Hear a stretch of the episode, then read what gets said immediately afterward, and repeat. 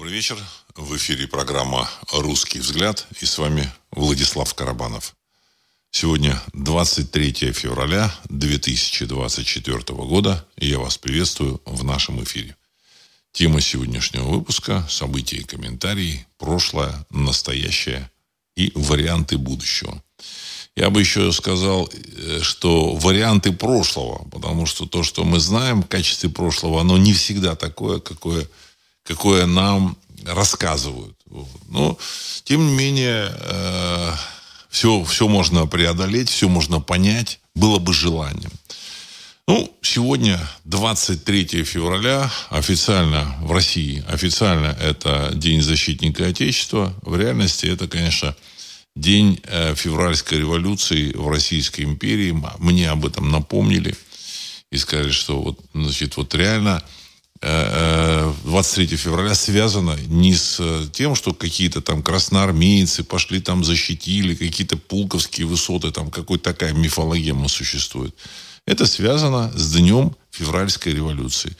Просто когда учреждали этот праздник, а, они не совсем понимали, сколько лет проживет советская власть, но когда там стало понятно, что она, в общем-то, уже существует, и что это за советская власть, и там, в общем-то, непонятно было с немцами, и поэтому там спешно просто, значит, э, под, ну, заменили, заменили контекст. Вот.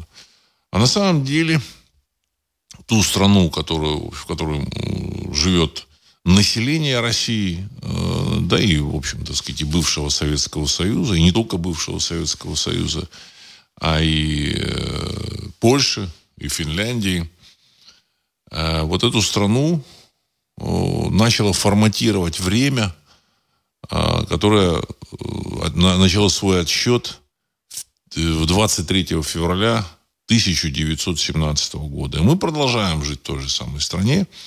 Там оно, оно что-то поменялось. Ну, люди думают, что очень серьезно поменялось. Ну, где-то оно вроде бы поменялось, но с другой стороны, все это может вернуться взад, как ни странно. В разных конфигурациях. Ну, в целом, э, события стремительно развиваются. И, ну, вот главное, то, что происходит сейчас, об этом к сожалению, никакие средства массовой информации практически не упоминают. Ну, вот только на днях там упомянуло э, российское, так сказать, телевидение о том, что существует, введен э, московский мировой стандарт, вот как-то так он называется, московский мировой стандарт, значит, на драгметаллы. Э, он создан э, в, в параллель Э, лондонскому мировому стандарту, который стандартизирует золото. Как, как это, эти стандарты развиваются, как они там, в общем, формулируются, я, в общем, так сказать, не углублялся. Я считаю, что это э, не очень важно. Но современная мировая торговля золотом протекает на лондонской бирже металлов. И эта лондонская биржа металлов сначала спецоперации которую начала Россия на территории 404, исключила российские фирмы, которые продавали золото, добываемое в России. И таким образом Россия была ну, в какой-то степени отсечена от э, площадки, где продают вот это вот, так сказать, золото в мире. Вот. И поэтому пришлось создавать свою площадку, Э, создавать вот этот московский международный стандарт для продажи золота. Ну, стандарт еще до сих пор не введен, он будет введен только сказать, на днях. Идея была там э, создана в 22 году, но все это затянулось. Ну почему? Я объясняю. Значит, в Кремле, понятно, подгоняют этих своих, как бы сказать, людей, свой персонал, что давайте быстрее. А этот персонал, он так или иначе, так сказать, хранит свои, свое бабло Понятно, что в долларах, в евро ему вообще совсем не в кайф э, развивать какой-то московский международный стандарт. Поэтому все это затянулось. Тем не менее, процесс все равно движется очень медленно. Вот, можно было все это сделать, я думаю, что к концу 2022 года, подготовить значительно раньше. Но в целом э, вся пирамида российской власти, к сожалению, к величайшему сожалению, она инфильтрована людьми, которые имеют капиталы, сказать, э, в, причем такие серьезные капиталы, вот, номинированные в долларах, им совсем не интересно, там, в евро, им совсем не интересно, значит, там, какие-то перемены в мире. А появление вот этого московского международного, международного стандарта и запуск вот этой биржи, московской там этой биржи металлов, международной, международной биржи металлов, означает, что появится параллельный центр ликвидности, то есть продажи вот этих драгоценных металлов. Золото, платина и палладия. Россия один из крупнейших добытчиков золота. Здесь в России есть афинажные заводы. А, а Россия один из крупнейших добытчиков э, палладия и платин. Ну, значит, соответственно, э, теперь э, мировые участники вот, этой, вот этого процесса смогут в России покупать это золото. И, соответственно, будет решен очень важный вопрос поддержки цифровых финансовых активов, которые Россия тоже усиленно развивает. И вот мне тут прислали очень интересную информацию. Несколько дней назад, 21 февраля, а, Россия готова окончательно разрушить механизм финансовых санкций стран Запада. Россия намерена цифровым образом объединить финансовые структуры стран-участник, участниц. В Минцифры заявили о возможности навести мосты между биржами и депозитариями разных стран. Это означает, что взаиморасчеты между инвесторами будут протекать бесшовно через цифровые платформы и цифровые финансовые активы. Госдума РФ намерена в течение 10 дней рассмотреть законопроект о выводе цифровых финансовых активов на внешний контур, чтобы ими можно было рассчитываться в экспортно-импортных операциях в целом и, и финансовых сделках. Ну, то есть все идет к тому, что э, Россия будет активно предлагать цифровой рубль в качестве платежного средства на мировой арене. В целом, в общем-то, процесс этот идет. А, в Кремле очень долго э, ходили вокруг да около, предполагая, что Запад э, отступит, Запад уступит, э, договорится или там еще что-то сделает. Понятно, что Запад, у Запада, я говорил там в предыдущих выпусках, нет другого пути, кроме как завершить в общем, разгром России. То есть для них это задача завершения разгрома России. Потому что первый этап разгрома, он произошел Э, в семнадцатом году, как ни странно, в 1917 году. Второй этап разгрома случился э, уже в 91 году. Вот. И э, они планировали, если, я, вот, если кто-то помнит, у нас были материалы о том, что значит, наши американские партнеры планировали завершить российскую эпопею в 2014, 15, 16 годах. Об этом мы писали, там писали там всякие, так сказать, аналитики, еще там в первой половине 2000-х годов о том, что, в общем, такой план есть. В соответствии с этим планом американцы вышли из договора о противоракетном оружии, потому что у них была готова система э, наведения, э, целеуказания, э, доставки Э, средств противоракетной обороны, взрывателей, там, кинетических каких-то блоков, с помощью которых они, они планировали однозначно уничтожить э, около 98% российских э, боеголовок и тем самым обеспечить себе стратегическое преимущество. Об этом писали официально, что да, вот в, результате значит, там, столкновения значит, стратегических сил России и, в общем, противоракетной обороны, значит, э, американской, которая покрывала не только Америку, она должна была покрыть и Европу. Американская стратегическая оборона в состоянии уничтожить, сбить в полете примерно 97-98% э, боеголовок России. В общем-то, они на это бросили все силы, они даже не стали развивать свои ядерные силы. Вот, а, значит, результатом это, э, этого стало так сказать, еще более катастрофическое отставание. Оно у них уже было, но они отстали еще больше.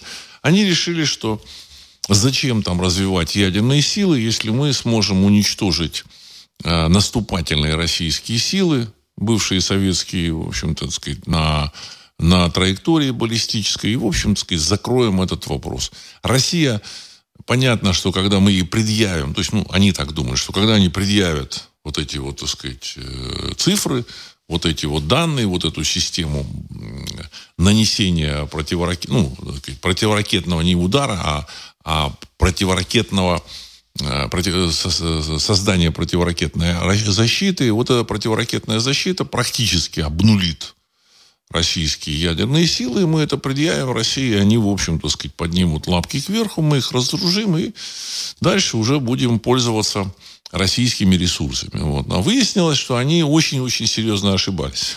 Выяснилось, что они очень серьезно ошибались. И Советский Союз развали, развален был изнутри, понятное дело. Он был развален, в общем, очень вовремя. Возможно, в последнюю секунду. Ну, еще бы он там немножко побарахтался, Советский Союз, и все. Уже, так сказать, Россия бы не смогла никуда выплыть. Но он был развален в конце 91 -го года. Понятно, что и американцы, так сказать, рады этому были. Но развал России на тот момент принесло э, России освобождение от э, балласта, от различных лимитрофов, то есть стран, которые находились по, по периметру его границ, там Средняя Азия, Закавказье, и даже Прибалтика с Украиной и Белоруссией. Вот. Но это, это, в общем-то, сказать, достаточно развитые страны там на, на Западе. Но, тем не менее, это потребители ресурсов. Они очень активно потребляли, не хотели совершенно, так сказать, ограничивать свое потребление. Поэтому, кроме как сбросить их с, с воза, было, в общем, никак э, нельзя. Только сбросить и в этом случае двигаться. И вот они в последний момент, российские э, игроки, кукловоды сбросили, понимая, что другого пути выхода нет. Сейчас там кто-то там стенает, ну как, как же мы без Советского Союза, как же, как же мы можем жить без Советского Союза? Очень хорошо живем, очень хорошо живем. И в 90-е годы стали лучше жить, и в 2000-е, вот, и в 2010-е, и в 2020-е. Даже при том, что Россия ведет очень серьезную военную операцию противником, которого, который ну, противником, на которой у России является то ли 50, то ли, то ли больше стран мира. В реальности там можно, наверное, под сотню стран мира. Вот 50 только активных противников. Это страны Европы, Северной Америки, Япония. Вот там, ну, понятно, Австралия, Новая Зеландия, там тоже санкции вводят, так сказать, будь здоров. Тем не менее, Россия достаточно активно, так сказать, борется. И э, на этом пути, там, к 2022 году, когда началась вот эта спецоперация, Россия продемонстрировала свой вот этот, так сказать, ракетно-ядерный щит. То есть он называется щитом, но это, конечно, наступательное вооружение. Из противоракет неизвестно, что у России есть. А продемонстрировали систему С-550, что-то в этом духе. Вот.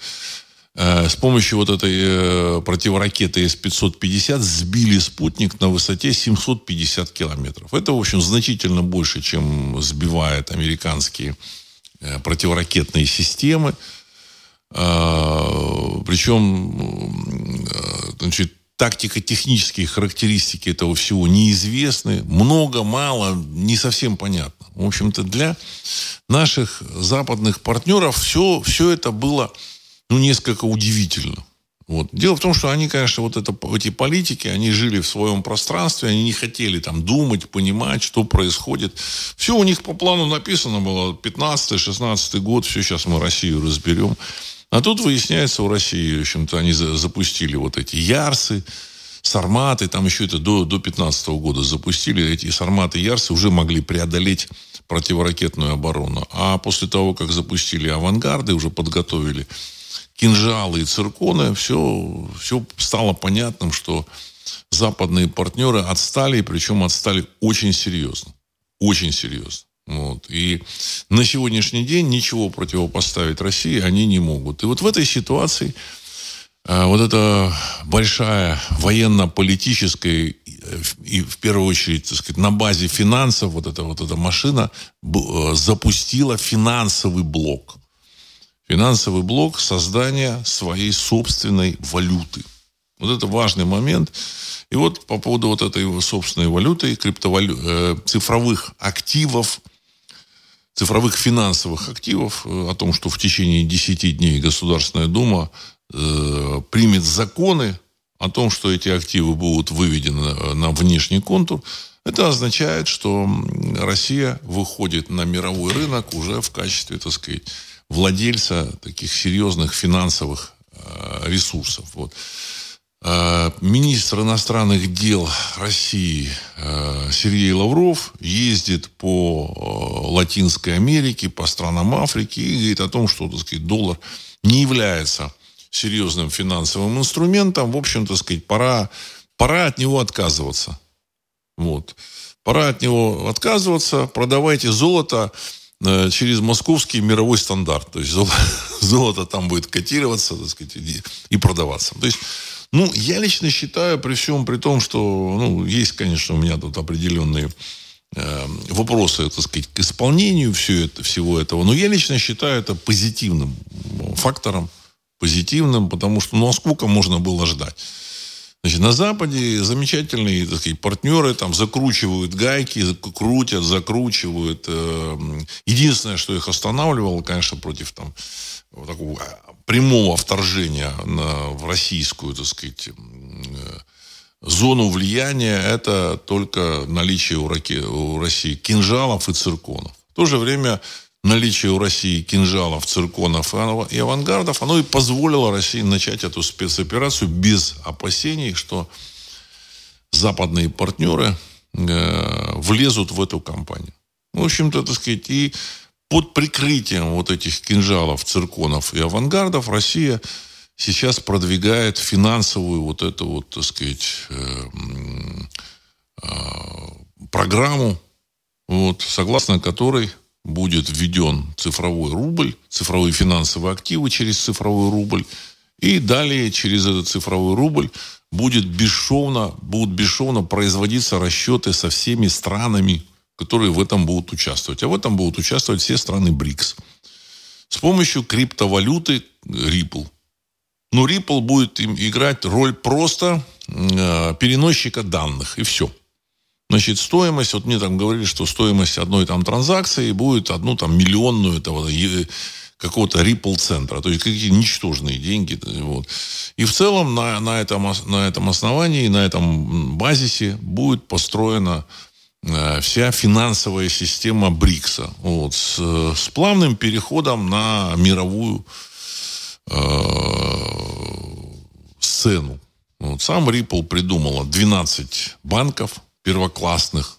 Вот, то есть они думали именно о том, что когда рухнет доллар, у них должна быть какая-то валюта. В целом, Э, Россия тоже к этому готовилась. Я просто, так сказать, хочу, чтобы публика, слушатели программы «Русский взгляд» понимали, что происходит. То есть я считаю, что это моя задача свое, поделиться своим пониманием. Все, что я говорю, это мои размышления. Никаких утверждений нет. Это, в общем-то, сказать, я делюсь своими, в общем-то, сказать, мыслями с вами. Так вот, э, подготовка вот к этому переходу к новым, к новым финансам, она в России делается делалась. Например, вот есть такая программа, люди, масса, масса публики не знают, называется «Честный знак». Что такое за честный знак? Вот, люди удивляются, ну, нахрена тут идет война, какой-то честный знак. А я объясню, в чем дело.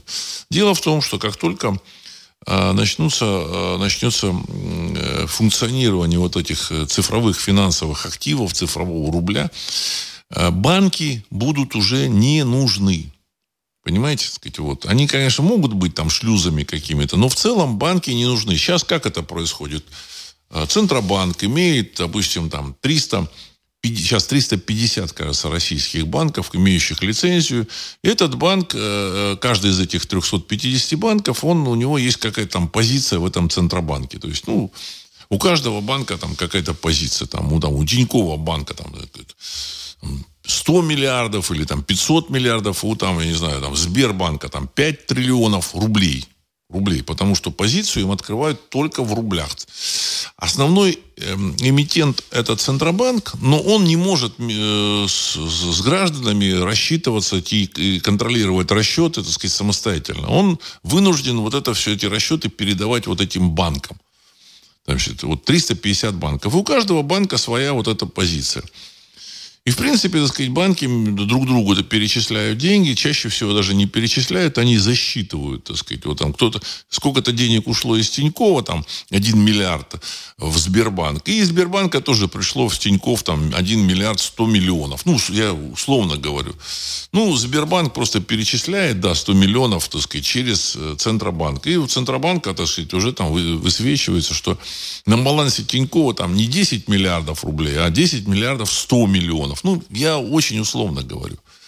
И таким образом как бы учитываются вот эти вот, так сказать, финансы в России. Но, но на самом деле эм, э, держатели счетов в России, они полностью зависимы от банков.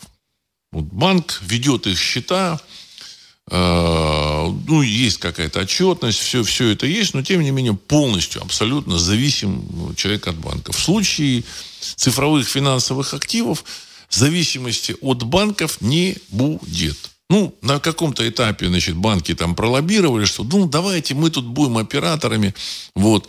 Но, тем не менее, владелец этого цифрового финансового актива, он будет самостоятельно э, владеть этим финансовым активом. Вот.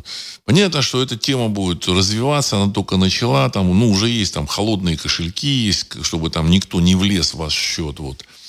Э, идет тестирование, чтобы вы, в общем, сами отвечали. Вот сейчас, если вы переводите там с вашего счета на там счет э, тоже в, в банке, так сказать, в Сбире, вот, этот счет не очень, э, туда, куда вы переводите, не очень ну, идентифи... ну, может, идентифицирован, но не очень надежен с точки зрения, так сказать, там, этих банкиров. Они могут там помочь вам сказать, так сказать, там, э, Иван Иванович, вы знаете, так сказать, тут вот не совсем хорошие там держатели счета, мы вам мы вас, мы вас спрашиваем, вы точно хотите перевести эти деньги? И вот таким образом банк как бы фильтрует, помогает. Вы можете позвонить в этот банк, Э, в плане с, с, цифровым, с цифровыми финансовыми активами, я думаю, что будет чуть-чуть по-другому.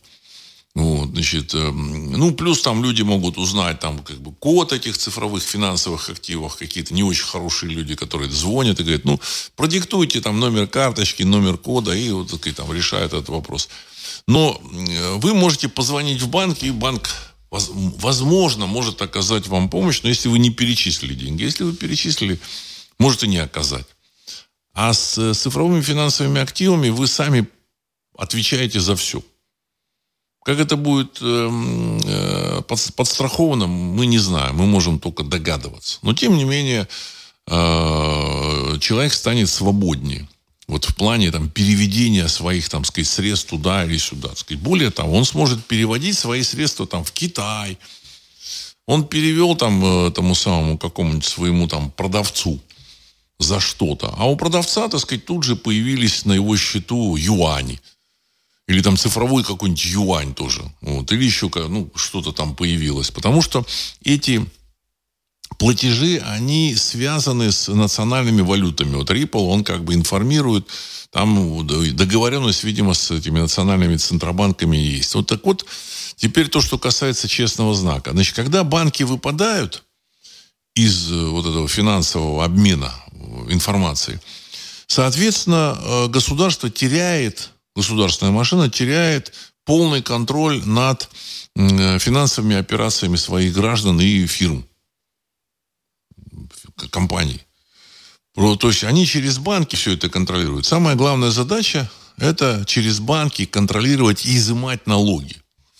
Банки, понятно, свою долю изымают, там, там полтора, там, два процента, там, если вы там заходите в магазин с карточки оплачиваете, то там 2,9 процентов.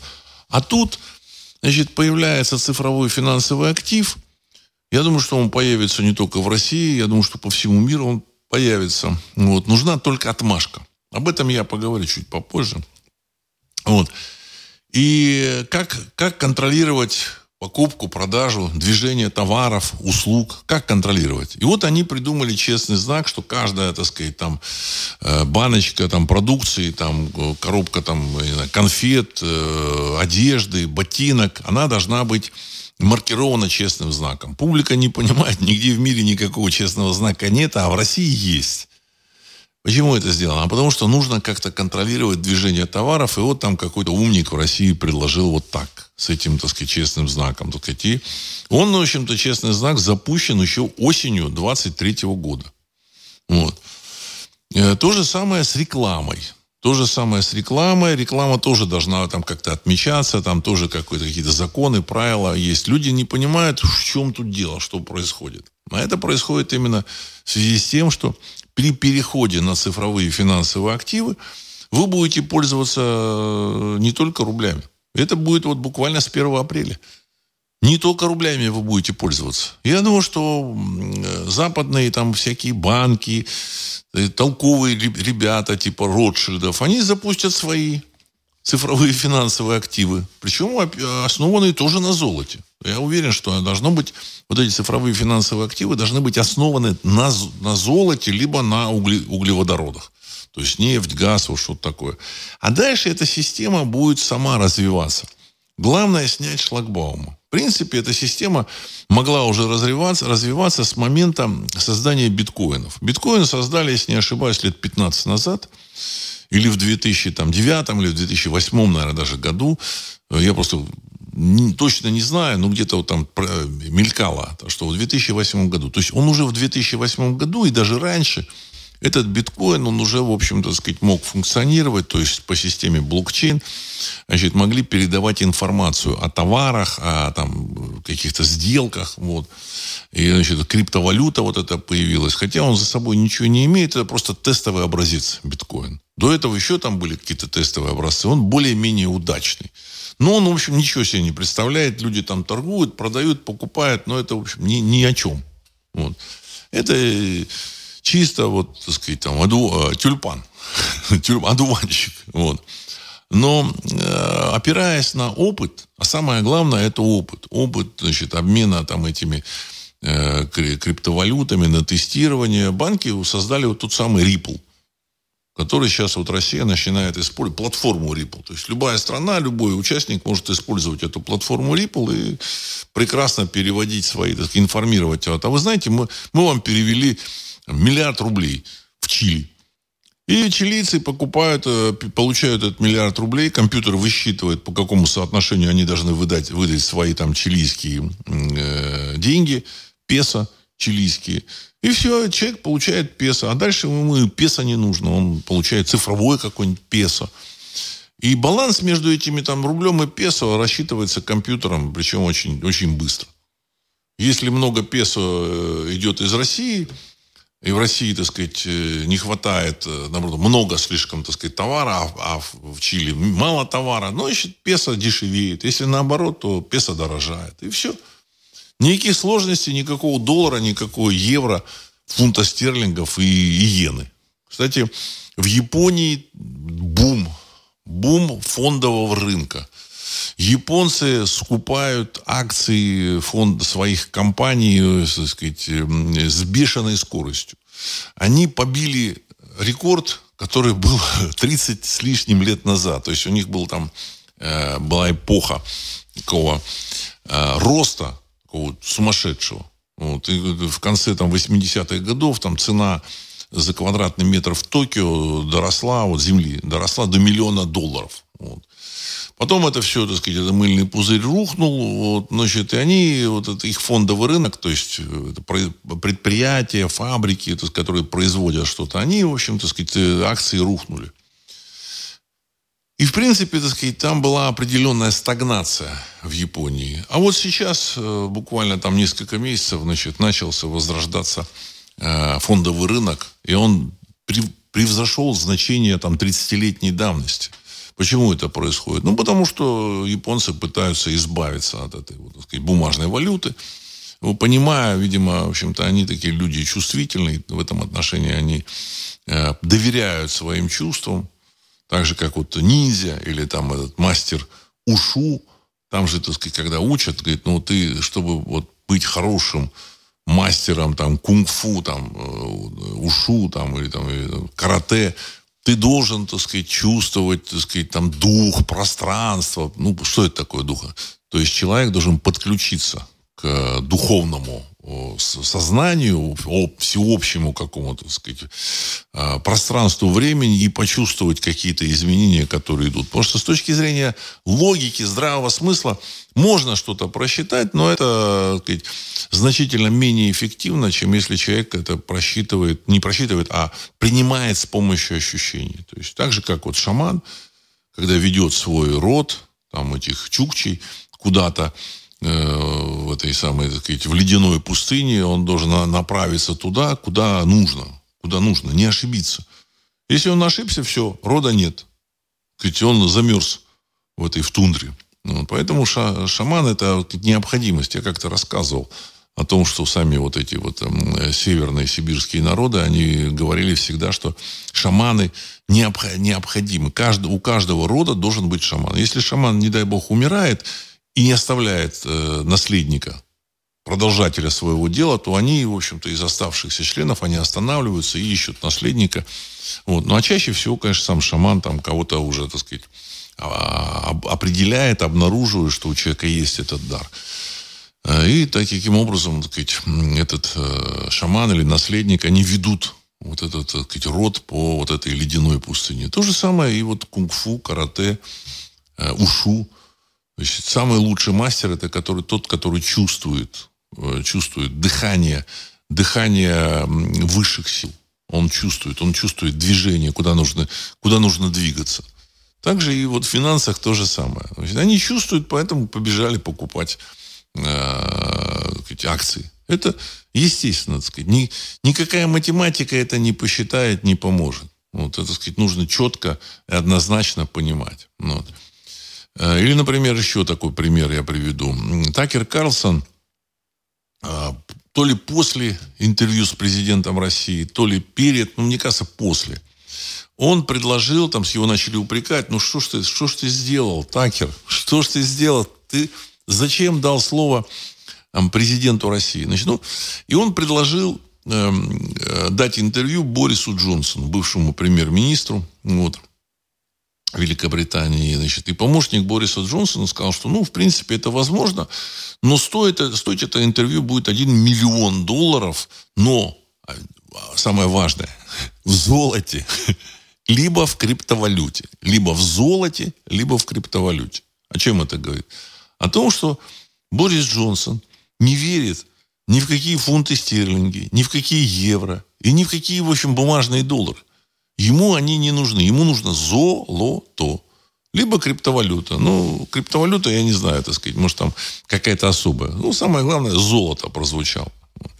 То есть э, сильные мира сего, они понимают, куда все это движется, и понимают, что в общем, золото более-менее или относительно более-менее надежный такой актив. Опять же, утверждать, что золото, вот когда все, так сказать, начнет, э, перейдет на другие э, финансовые вот эти сказать, форматы, что золото будет единственным активом, я бы не стал. Или самым таким, в общем так сказать, ключевым активом, я бы не стал.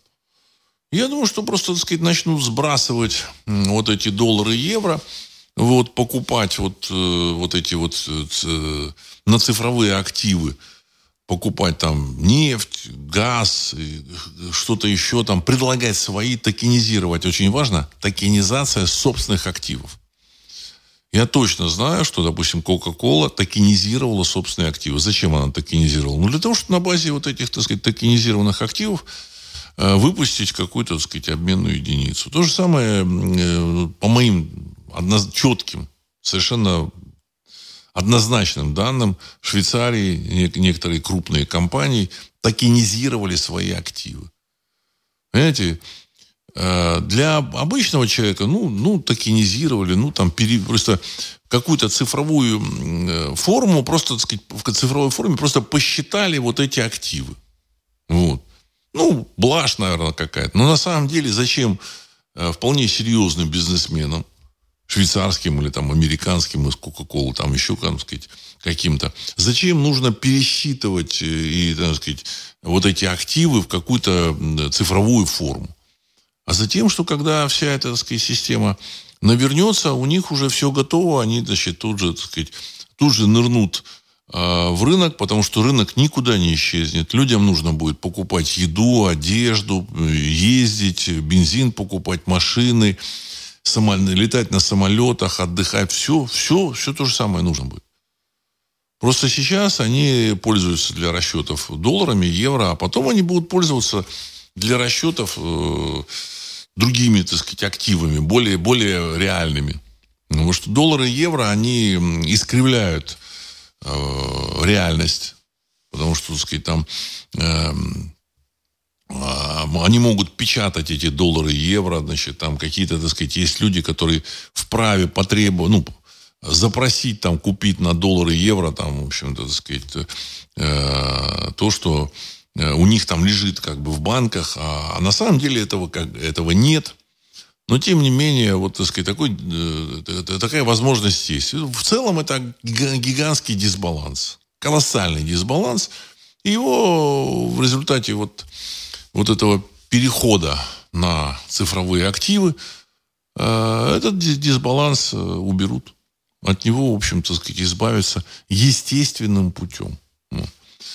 Вот что я хотел так в двух словах рассказать э, слушателям, чтобы, в общем-то, сказать, было понятно, куда все идет. Все, что я говорю, я пытаюсь, я почему это, это делаю, почему я это говорю? Потому что я считаю, что большая часть слушателей программы «Русский взгляд» это, так сказать, э, такие единомышленники, вот, люди, которые хотят, так сказать, жить в реальном мире.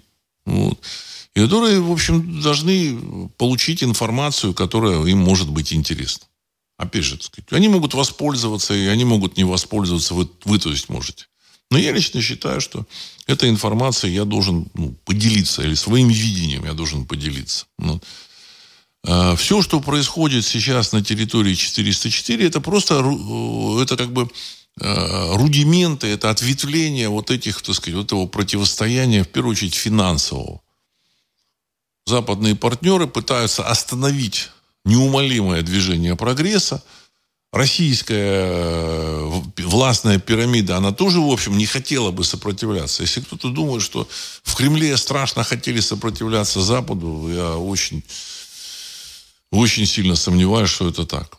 Они не хотели бы, но жизнь, жизнь их заставила действовать так, как э, они действуют. Потому что в противном случае, в общем-то, сказать, Запад на там, несколько лет отсрочит, конечно, так сказать, э, наступление своего вот этого, так сказать, периода э, краха финансовой системы. Но чтобы отсрочить, им нужно будет так сказать, раздавить Россию и поделить ее ресурсы. А как отсрочить? Ну, если вы помните, значит, было, был, началась токенизация в мире, в мире в 2017 году. 17-18 год начали какие-то, сказать, там программы, токены, там что-то там создавать, придумывать, вот. А дальше э, американская э, администрация, американская политическая система все это очень, так сказать, активно начала прикрывать. Я просто помню, там в 2018 году вышел с э, предложением Facebook – что вот типа они создали свою монету тон. Тон. Вот. И что с помощью вот этого они выпустят эту монету, и за эту монету они будут там демонстрировать рекламу на Фейсбуке, на страницах Фейсбука. То есть каждый тон будет, ну, грубо говоря, там 100 квадратных сантиметров рекламы, там, или, ну, какая-то там система учета будет. Ну, комиссия там по ценным бумагам это дело очень быстро прикрыла. То же самое Телеграм, если помните. Вот, значит, они создали такую крипту под названием Грамм. Грамм. И то же самое, туда вложился даже, так сказать, э, наш замечательный олигарх Роман Абрамович. Сумму, которую он вложил, э, она фигурирует разная. От 200 миллионов там, до там, 400 миллионов долларов. Вот. С тем, чтобы этот грамм мог, э, с помощью этого грамма, Телеграм мог продавать, вот этот холдинг, там, Телеграм мог продавать рекламные возможности и имена в Телеграме. То же самое, та же самая комиссия все это дело, так сказать, благополучно, так сказать, прекратила запретила. Запретила. И таким образом э, они остановили прогресс. В реальности, потому что сказать, уход вот из, из долларовой системы вот в эту крипту, он означал крах вот этого доллара, евро, франка, фунта и там иены. Все, полностью обвалились бы эти валюты, потому что они никому не нужны, на них ничего, так сказать, нельзя там а, а, купить реального. Это просто бумажки. Это эти вот обязательства, так сказать, там, финансовые, но они, в общем, ничего за собой не влекут. Просто они, как бы, так сказать, за неимением там каких-то конкурентов, они там выгружали эту бумагу, потом они стали уже не бумагой выгружать, а э, в электронном виде, просто число, ну, запись там в количество долларов, и, там сказать, говорить, вот, вот, пожалуйста, вот и меняйтесь между собой. Сами покупали на, на, на эти доллары, там, за которыми ничего нет, все, что хотели. И представляете себе, вся вот эта финансовая система на Западе, она подсела на вот этот вот, так сказать, халявный доход. Он не только доход, он, в общем-то, и двигал экономику. Они могли пойти купить там природные ресурсы, напечатать этих долларов там 10 миллиардов и купить там какой-нибудь разрез э, там, угольный, там, литиевый, никелевый, там еще какой угодно. Все, что угодно могли купить и завести в США, переработать и продать, и, в общем-то, и, и вернуть даже эти, так сказать, доллары. Это очень, это очень серьезный инструмент. То есть э, он, конечно, значительно более а, продвинут, нежели как, вот, знаете, раньше племена там встречались там между собой на границе.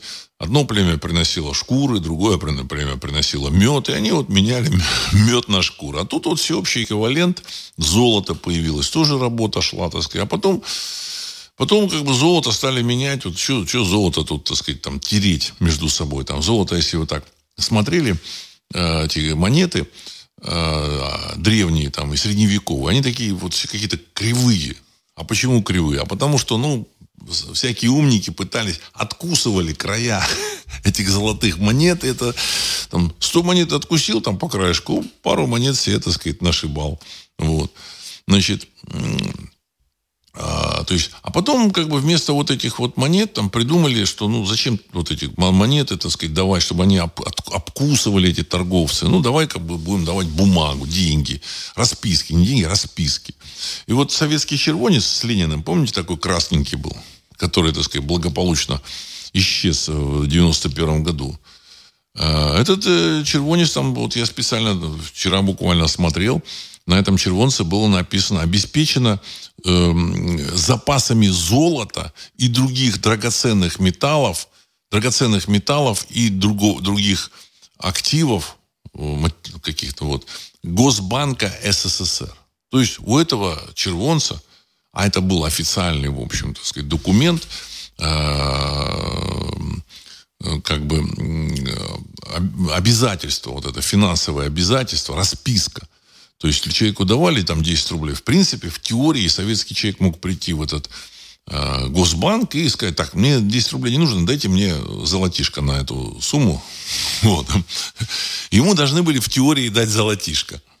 Но золотишко было запрещено в качестве, так сказать, расчетной единицы, и в качестве там, держать золото нельзя было. Только вот в изделиях можно. Это сознательно. Советская власть сделала все, так сказать, так.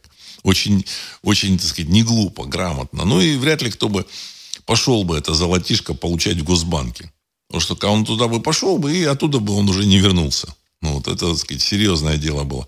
А вот иностранцы, они в теории могли потребовать э, вместо вот этих червонцев золотишко. И поэтому червонцы было категорически запрещено вывозить из Советского Союза. Если кто-то помнит, то может это замечательное дело вспомнить. Ну, почему? Потому что они обеспечивались золотым запасом, золотом. И вот все тогда удивляются, как же, как же это советский рубль, э, значит, через советский рубль доллар стоил всего 59 копеек. Как это, как это так?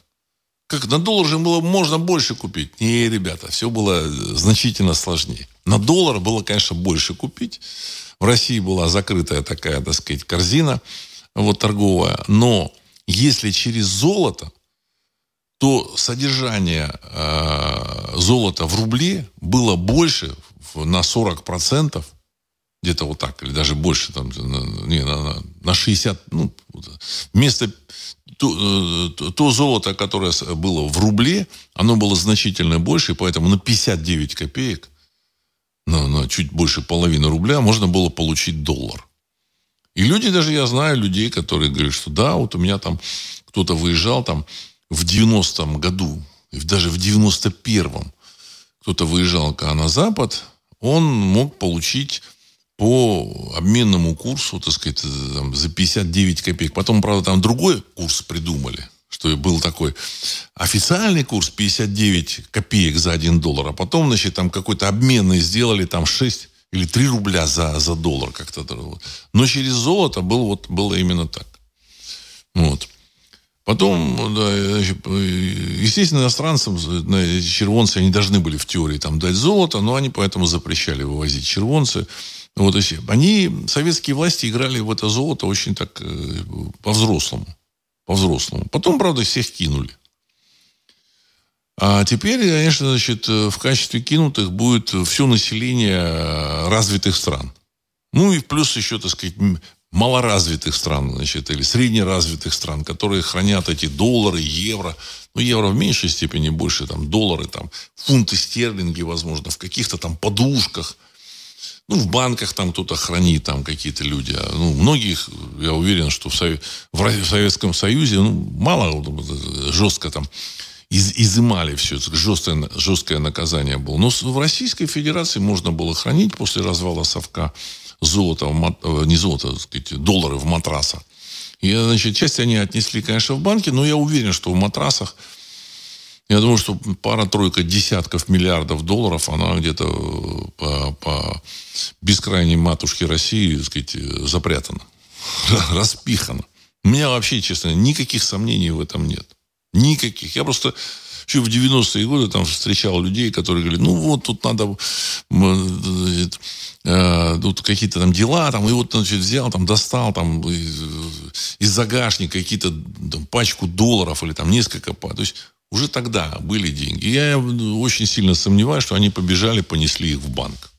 Очень сильно. Тем более, вот эти хозяева долларов, они внушили э, публике, что так сказать, это настолько надежная валюта, что вы можете там даже поменять доллар 1821 года без всяких вопросов. И они поэтому думают, а чем мы пойдем менять их, там, сдавать в банк, когда там, пусть, пусть будут. Но оно и действительно сейчас хорошо так меняется все, так сказать. Вот.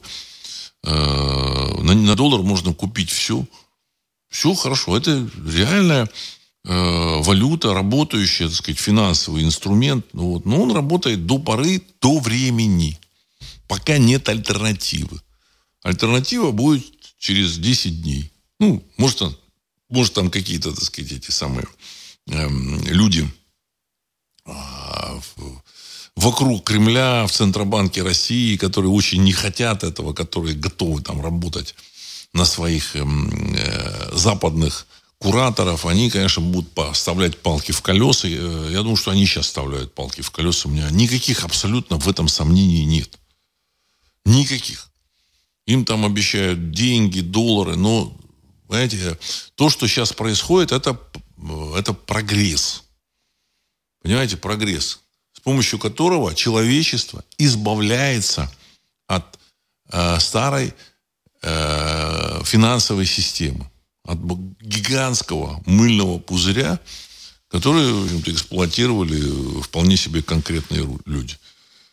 А дальше государство уже не сможет через банки контролировать там операции фирм, людей, потому что так сказать, каждый человек сможет открыть там и иметь там какие-то там э, золото, ну, э, э, активированное или имитированное через или отраженное через какие-то, какую-то крипту, а золото будет храниться в швейцарском там каком-нибудь, э, даже ну, в пещере в каком-нибудь, конкретное физическое золото. Не мифическое резервного фонда США, а конкретно там. И вполне есть даже ребята, которые там в Швейцарии, там, я уверен, что возьмутся за, за это дело, там всякие Ротшильды.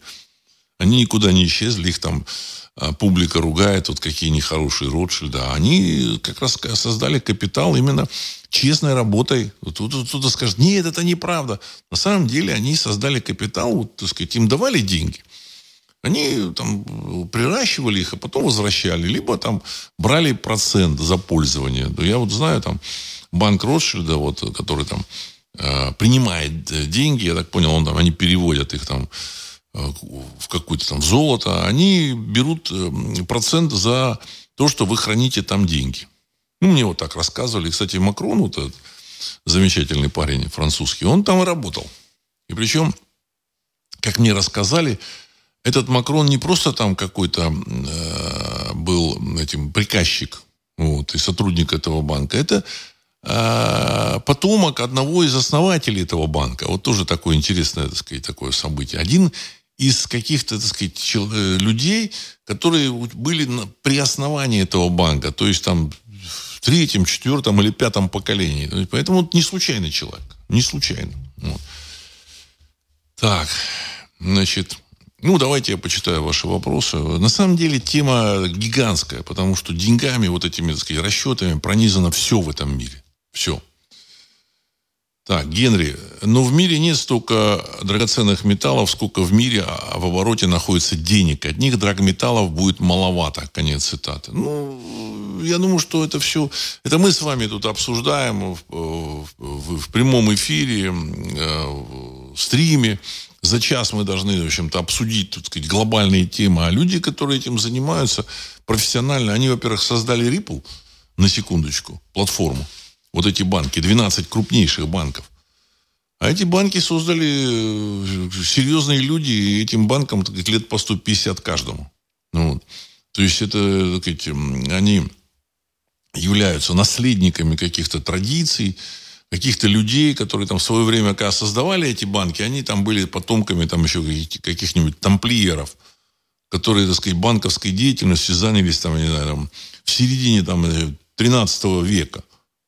А сами эти тамплиеры, значит, их там потомки еще там вот, в древние Генуи, там, в средневековые, там, или в античные, начали заниматься вот этим, так сказать, делом. То есть, этому эти люди, они понимают многие вещи, которые э, нужно просчитать. Я уверен, что они сказать, много чего просчитали. Просто против такой махины, как доллар, тяжело вступить было, так сказать, там, в какое-то э, соперничество. А сейчас, я думаю, что просчитали и такие, такой такой, таким активом, который будет подкреплять вот эту крипту, это будет энергия.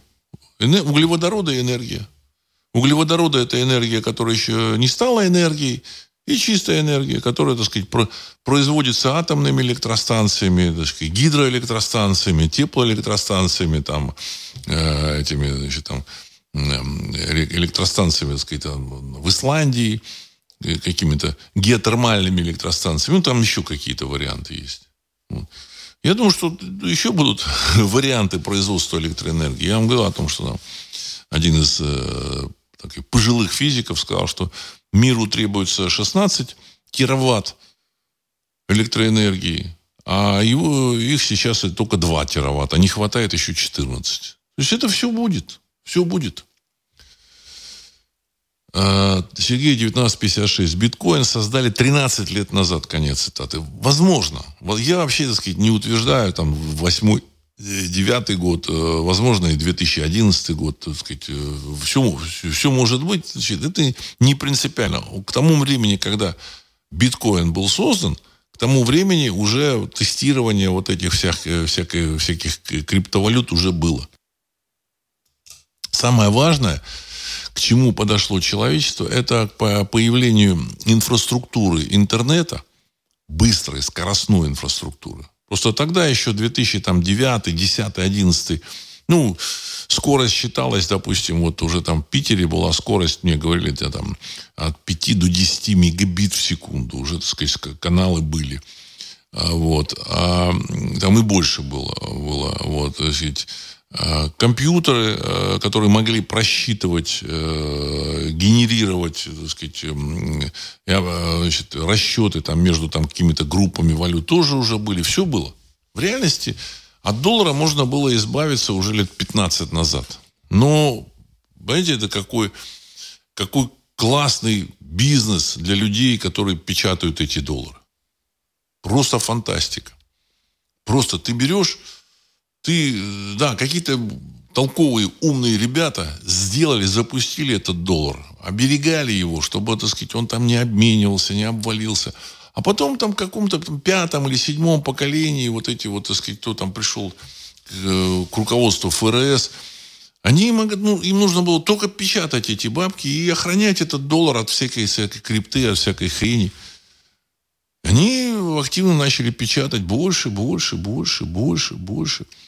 Ну, а пока они печатали, мир поменялся. Появились компьютеры, появилась крипта, интернет. И, в общем-то, сейчас даже, ну, вот я вот обсуждал, мне говорят, а ну, а как вот рассчитываться, если там Россию а, отключат от мирового интернета? Ну, что-нибудь э, все равно будет. Отключить невозможно. Интернет такая штука, когда его создавало, создавали по заданию э, АНБ и Пентагона там, вот, э, значит, вообще, кто создал интернет, это, это еще большой вопрос. Это какая-то легенда. Вот. Задача была, э, задача была такая, чтобы интернет не, смог, не отключился даже в случае там, бомбарди, ядерных бомбардировок там, сказать, по всему периметру. Пока какие-то связи будут между там, участками, так сказать, которые не будут разорваны, но все равно будет проходить интернет, канал интернет-канал будет проходить между этими участками. Поэтому даже вот, так сказать, когда обрежут э, вот этот интернет-кабеля, которые проходят через Красное море рядом с хуситами, он все равно интернет будет через Россию протекать, там, проходить, там, через Южную Америку, как-то он будет протекать, через космос. То есть в любом случае. Сейчас инфраструктура для этого есть. И у каждого человека есть мини-компьютер под названием смартфон. И дальше уже, можно сделать э, кредитную пластиковую карточку, так сказать, там какой-то холодный там этот э, кошелек, чтобы туда, так сказать, никакой вирус не мог попасть. Чтобы вы могли рассчитываться вот с этой карточкой. Там, да все что угодно. Будут делать, будет целая индустрия.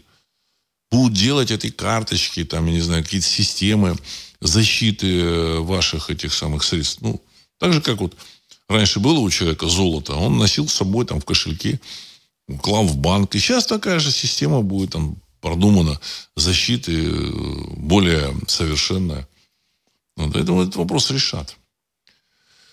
А, Роман, теперь за хранение долларов на счету более 100 тысяч долларов будут брать 6%, 6% налогов. Это, наверное, в России. Ну, хрен с ним, пусть берут. Это, в общем, так сказать, сейчас, мне кажется, это уже не принципиально. Я, конечно, сказать, не, не гарантирую, что вот, вот 100% вот прямо вот сейчас в этом году там будет вот э, перемены эти. Но они должны быть. Все, как бы, мир подошел к этому в 17-18 году. В 19-м э, было движение, а потом случился карантин, если помните. Раз, и не понимаю, публика не понимала, а что, что? Оказывается, так сказать, зараза набросилась на всю планету. Оказывается. Ну, теперь, когда началась военная кампания э, в 22 году на территории 404, все так потихонечку забыли про эту заразу, все спокойно они, в общем, так сказать, переболевают и э, никакой заразы, в общем-то, никакой заразе не вспоминают. Ну, с чем это связано? Я думаю, что это связано как раз вот с, технической, с техническим достижением человечества – уровня, когда он может уже перейти на другую систему расчетов. Это самое важное. Деньги не являются средством накопления. То есть, ну, люди там обсуждают, говорят, а как же накопить там на кухню, на машину? Ну, ну, деньги, вот эти бумажки, там, доллары, там, рубли не являются. Они являлись, когда э, ты брал эти доллары, расписки, но там где-то в банке лежало золото. И ты мог поменять на золото, это было. Когда они перестали быть привязаны к чему-то, они вообще ничем не являются абсолютно. Так же, как советские вот эти рубли. Они как бы формально, червонцы, формально они считались там обеспечены золотом. Но кто-то золото получил за эти червонцы? Не, я, насколько понимаю, никто. никто не получил. Свалили их в эти ракетные шахты где-то на Дальнем Востоке, и все. И с концами. Никаких, э, никакого золота никто не получил. Поэтому сейчас э, эпоха другая будет. Эпоха будет другая. Ну, а почему так было? Почему? Почему никто не мог получить? А потому что эмитентом было государство. Ты у него не мог ничего попросить. А теперь, когда из любой точки мира ты можешь воспользоваться э, любым предложением, так сказать, там, продавца золотых монет, которые он говорит, ну, берешь крипту, а потом в любой момент я тебе отдаю там золото вот где-то там. Как-то они решат этот вопрос. В этой ситуации все, мир меняется. Тебе не нужно, так сказать, э, брать э, рубли там какие-нибудь или там, не знаю, тугрики. Абсолютно не нужно, так сказать. Потому что ты физически привязан. Сейчас через с помощью интернета ты можешь воспользоваться хорошим предложением на продажу золота во всем мире. И Россия, выходя в, в этот мир, на этот рынок, она, в общем-то, сказать, э, запускает вот этот процесс обвала финансовых рынков. Ну, если не Россия запустила бы, ну, Китай бы запустил, ну, в Швейцарии бы что-то сделали. Ну, понятно, что американцы хлопали везде, там, пытались поставить шлагбаум. Понятно, что это им жизненно важно, жизненно необходимо. Но прогресс не остановить. Прогресс не остановить. Так же, как вот когда э, изобрели вместо бронзового оружия железное оружие. Ну, ребята с железным оружием, они были менее э, цивилизованы, ну, там, условно, менее, значит, готовы к созданию э, сложных структур, но тем не менее они разгромили весь, весь этот бронзовый мир, мир к чертям собачьим. И все, так сказать, начался железный век. Потому что, так сказать, прогресс, технология. Так, Индия. Здравствуйте, Владислав Александрович. А тем временем доллар и евро опять ползут вверх. Конец цитаты. Ну, по сравнению с рублем, конечно. Потому что рубль заперт. Плюс еще Центробанк России, он не очень надежен с точки зрения персонала. Вот. Я вообще не знаю, что там делает это. Набиулина, там еще кто-то что-то делает. Я думаю, что ребята в этом Центробанке России искусственно, как они могут, они задерживали э, переход вот на эту, так сказать, вот эту платформу. Так же, как вот я рассказывал, когда э, показывают мост через реку Амур из Китая э, в Россию. Значит, половина моста по там, договору должна был, должен был построить Китай. А половину э, Россия. Причем там длинный такой, так сказать, этот мост длиннющий, там несколько километров. Так вот, китайцы построили свою половину там за два года, а Россия строила там то ли 8, то ли 10 лет. Китайцы построили там за миллиард долларов, а Россия там, 8 миллиардов. Я там точных цифр не помню, но соотношение примерно такое же. Почему это сделано? А мне рассказывали, почему. Приезжали люди, давали там, клали, так сказать, на капот машины пакет с деньгами, с большими деньгами. Большой, большой, большой пакет. И говорили, передайте начальнику, вот ему деньги. Вот. Причем совершенно неизвестные люди. В общем, нужно, там стоят эти прорабы. Вот. Нужно, чтобы строительство на полгода а, остановилось. Ну и что, так сказать, этот начальник понимал, что если приехали такие серьезные люди, нужно что-то делать. Останавливали на полгода каким образом? Ломали экскаватор большой, еще что-то делали кран там какой-то, так сказать, ломали. Что-то ломали. Потому что, ну, государство, в общем, не могло защитить этих людей. Вот. А эти товарищи, которые, так сказать, э, тормозили э, строительство этого моста, они, понятно, что были как бы реализаторами планов там каких-то, я не знаю, возможно, зарубежных сил, возможно, не зарубежных. Поэтому государство, оно сейчас еще в России оно очень сильно, так сказать, инфильтровано не самыми лучшими э, для, для этого государства персонажами. Значит, понятно, что движение есть, а военная операция есть. Если бы не было бы э, оружия, вот, которое могло бы защитить э, вот, так сказать, российскую так сказать, экономику, финансовую систему, они бы не начали бы эту операцию. Они начали только когда у них, они создали, так сказать, кинжал и циркон в достаточном количестве. Все, и поняли, что, о, все, пора. И начали. Но внутри э, вся эта пирамида, она заполнена не самыми лучшими людьми. Я об этом говорил. И причем, в общем-то, процесс очистки, он очень тоже затормозился. Там. На телевидении те же самые персонажи сидят, рулят. Финансами, я думаю, что тоже, так сказать, во многом рулят там э, на каких-то этажах люди не самые, так сказать, полезные для всего этого. Не, не обязательно враги прям. Не обязательно враги. Ну, у них сказать, есть там свои интересы, какие-то семьи там.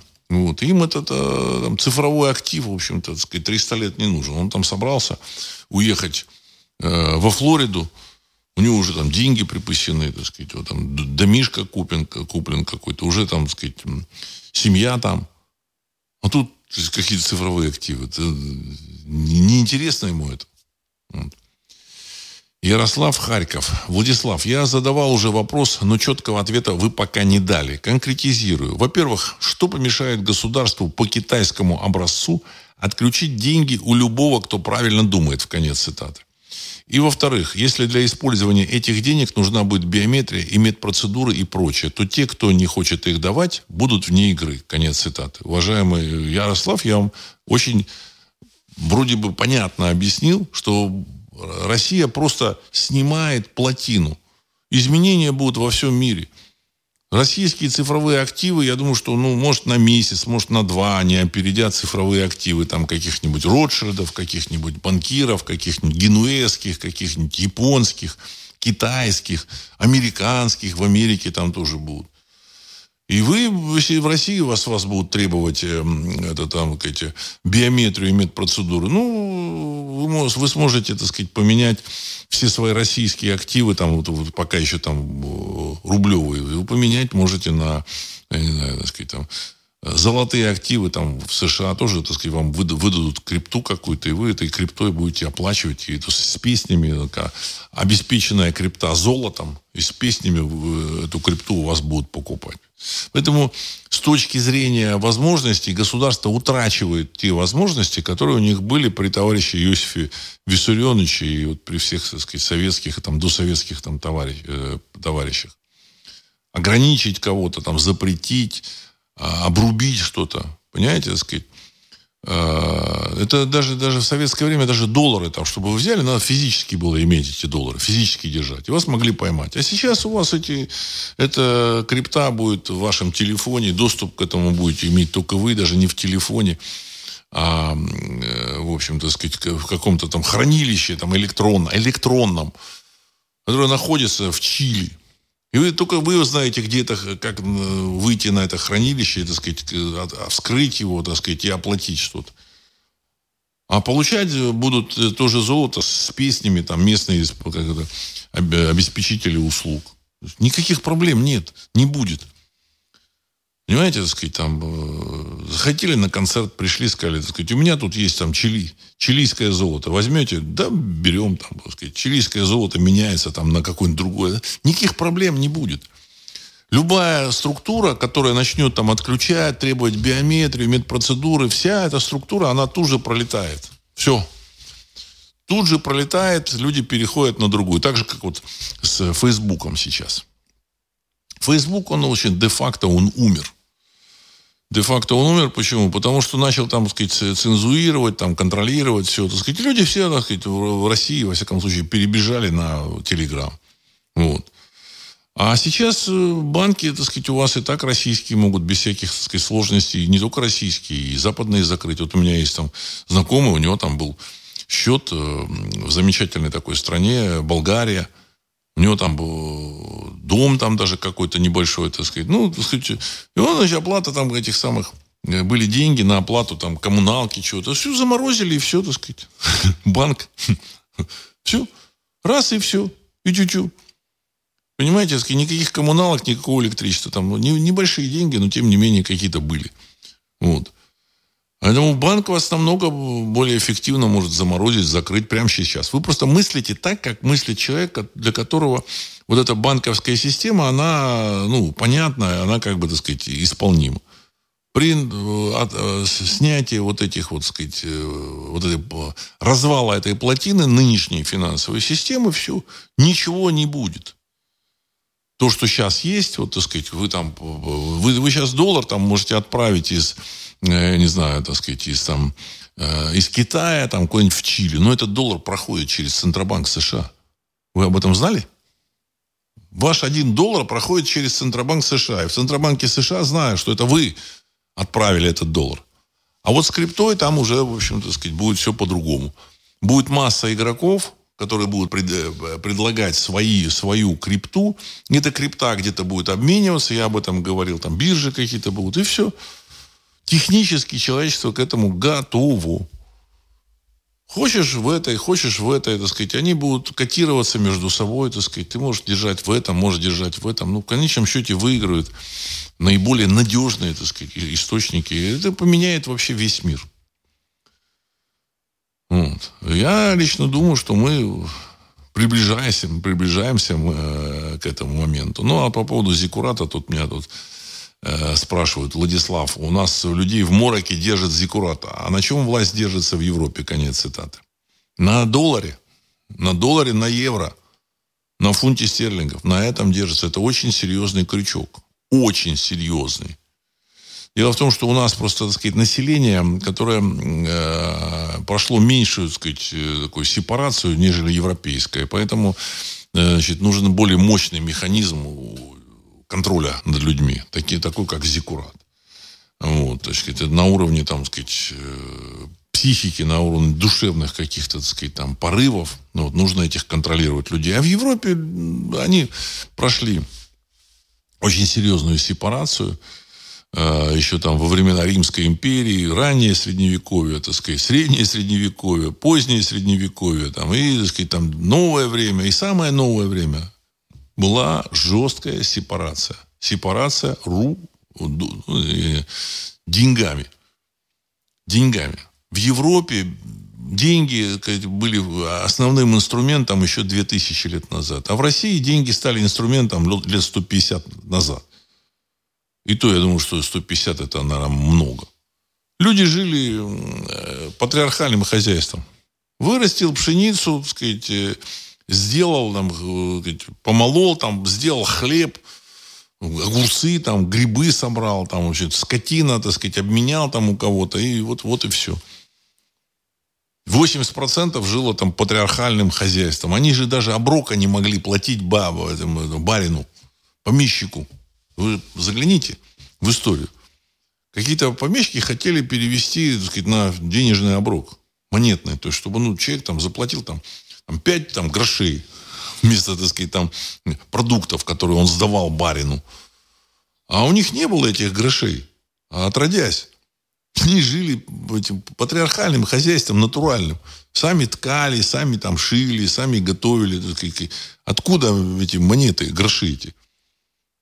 И э, то, что у них было там несколько грошей, они что-то продавали, там, ну, ну, соль покупали. Соль. Все. Больше ничего не покупали. Может быть, какую-нибудь лубочную картинку, так сказать, там, покупали там за пол гроша там, или за что-то там, все, всем селом. Вот. Это же было вот 150 лет назад. Поэтому э, население в России не прошло вот эту жесткую сепарацию. Там никакой инквизиции здесь не было. Так сказать. Ну, конечно, были там всякие, так сказать, кочевники. Но они были люди простые, там, вот, ну, просто, так сказать, может быть, злобные были в каких-то какие-то моменты. А так, в принципе, так сказать, было натуральное хозяйство в очень тяжелых климатических условиях, намного тяжелее, чем в Европе. И поэтому народ другой. Вот вы, вы, вы говорите, как, на чем власть держится в Европе? На деньгах.